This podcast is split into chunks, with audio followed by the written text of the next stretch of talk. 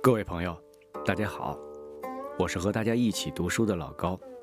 今天我们分享的散文是鲁迅先生所写的《武昌会》。孩子们所盼望的，过年过节之外，大概要数迎神赛会的时候了。但我家的所在很偏僻，待到赛会的行列经过时，一定已在下午。仪仗之类也减而又减，所剩的极其寥寥。往往伸着颈子等候多时，却只见十几个人抬着一个金脸或蓝脸、红脸的神像，匆匆地跑过去。于是，完了。我常存着这样一个希望：这一次所见的赛会比前一次繁盛些。可是结果。总是一个差不多，也总是只留下一个纪念品，就是当神像还未抬过之前，花一文钱买下的，用一点烂泥、一点颜色纸、一支竹签儿和两三只鸡毛所做的，吹起来会发出一种刺耳的声音的哨子，叫做吹嘟嘟的，哔哔的吹它两三天。现在看看陶庵梦忆。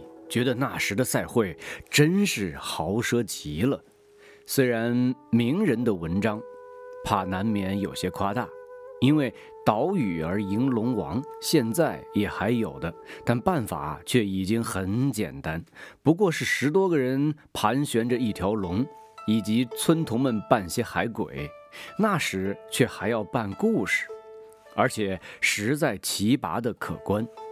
他记《半水浒传》中人物云：“于是分头四出，寻黑矮汉，寻稍长大汉，寻头陀，寻胖大和尚，寻茁壮妇人，寻娇长妇人，寻青面，寻歪头，寻赤须，寻美髯，寻黑大汉，寻赤脸长须。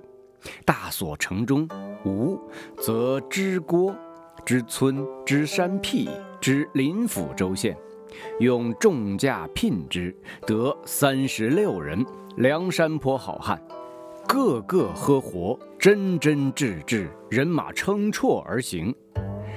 这样的白描的活古人，谁能不动一看的雅兴呢？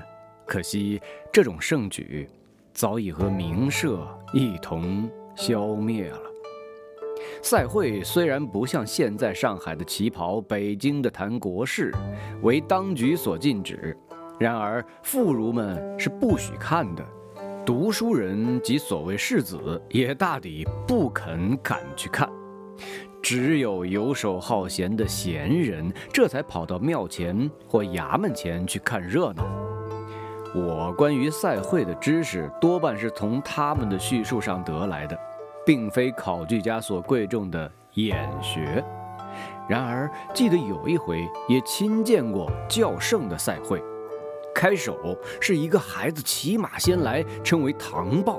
过了许久，高照到了，长竹竿接起一条很长的旗，一个汗流浃背的胖大汉用两手托着。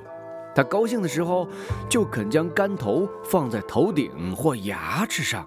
甚而至于鼻尖儿，其次是所谓高跷抬阁马头了，还有扮犯人的红衣枷锁，内中也有孩子。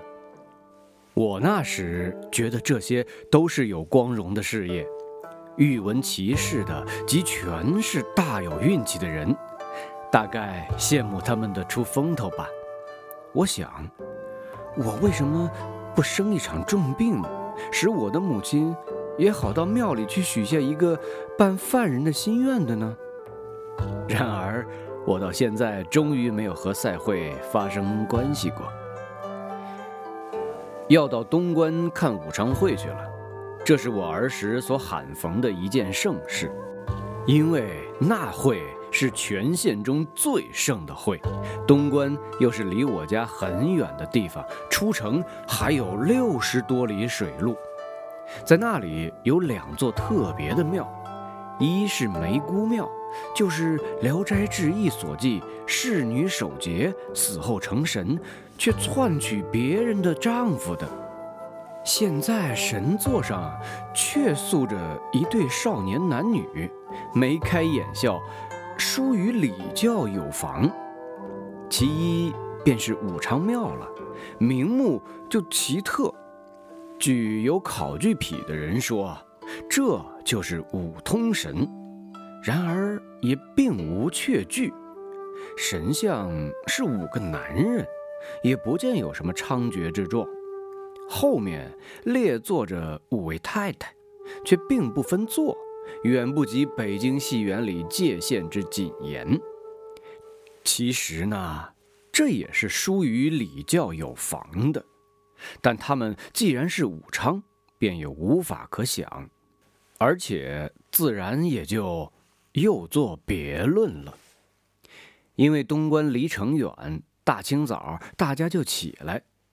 昨夜预定好的三道明瓦窗的大船，已经泊在河埠头，船椅、饭菜、茶炊、点心盒子都在陆续搬下去了。我笑着跳着催他们要搬得快，忽然，工人的脸色很紧肃了。我知道有些蹊跷，四面一看，父亲就站在我背后。去拿你的书来，他慢慢的说：“这所谓书，是指我开蒙时候所读的《简略》，因为我再没有第二本了。我们那里上学的岁数是多减单数的，所以这使我记住我其实是七岁。我忐忑着拿了书来了，他使我同坐在堂中央的桌子前。”教我一句一句地读下去，我担着心，一句一句地读下去。两句一行，大约读了二三十行吧。他说：“给我读熟，背不出，就不准去看会。”他说完，便站起来，走进房里去了。我似乎从头上浇了一盆冷水。但是有什么法子呢？自然是读着读着，强记着，而且要背出来。月自盘古，生于太荒，手出浴室，照开混芒。就是这样的书，我现在只记得前四句，别的都忘却了。那时所强记的二三十行，自然。也一齐忘却在里面了。记得那时听人说，读简略比读千字文、百家姓有用的多，因为可以知道从古到今的大概。知道从古到今的大概，那当然是很好的。然而我一字也不懂。月字盘古就是月字盘古，读下去记住它。月字盘古哈，生于太荒哈。应用的物件已经搬完，家中由忙乱转成静肃了。朝阳照着西墙，天气很清朗。母亲、工人、常妈妈及阿长都无法营救，只默默地静候着我读熟，而且背出来。在百境中，我似乎头里要伸出许多铁钳，将什么生于太荒之流夹住。也听到自己急急诵读的声音发着抖，仿佛深秋的蟋蟀在夜中鸣叫似的。他们都等候着，太阳也升得更高了。我忽然似乎已经很有把握，便即站了起来，拿书走进父亲的书房，一气儿背将下去，梦似的就背完了。不错，去吧。父亲点着头说。大家同时活动起来，脸上都露出笑容，向河部走去。工人将我高高的抱起，仿佛在祝贺我的成功一般，快步走在最前头。我却并没有他们那么高兴。开船以后，水路中的风景。盒子里的点心，以及到了东关的武昌会的热闹，对于我似乎都没有什么大意思。直到现在，别的完全忘却，不留一点痕迹了，只有背诵剑略这一段，却还分明如昨日事。我至今一想起，还诧异我的父亲何以。要在那时候叫我来背书。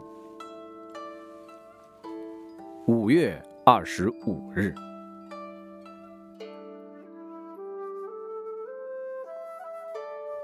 好的，今天我们的分享就到这儿了，咱们下回再见。